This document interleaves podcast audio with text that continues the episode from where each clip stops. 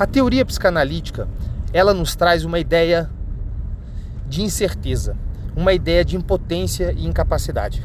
Quando você deixa de ser dono dos seus próprios atos, quando eles, na verdade, seriam apenas reflexo da forma como o seu, o seu, a sua mente lida com a estrutura inconsciente, o que, que pode vir à superfície ou não, como você lida com esse conflito é que forma a base mais fundamental da teoria psicanalítica.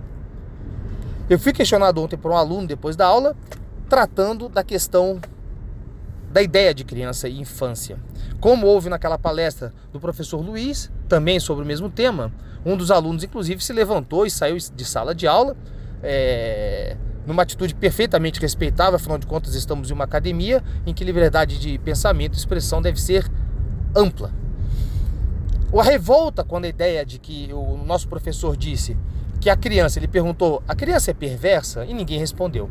E eu entrei na discussão e nós concluímos que sim, perversa, sádica e com inúmeras questões não resolvidas dentro de si. Razão pela qual a ideia da, da, da criança angelical acaba caindo. Mas entendam que isso é a estrutura cindida.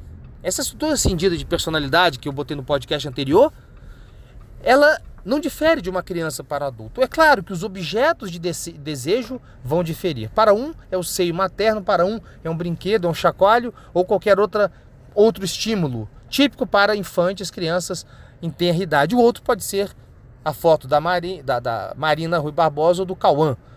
Ou seja, a ideia que nós trazemos para a infância não é de desestruturar a infância e tirar a pureza da infância. A infância somos nós, é como nós somos também.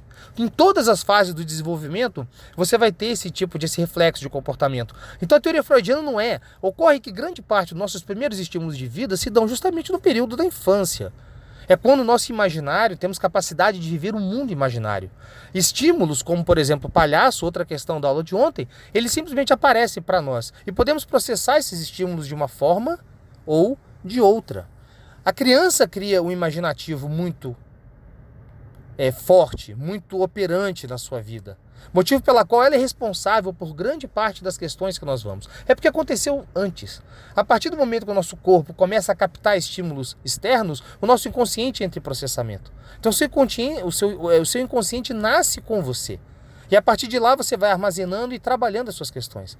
Então Freud não dirige a teoria dele para poder desmistificar somente a questão da infância. Ele desmistifica o comportamento, o entendimento da mente humana.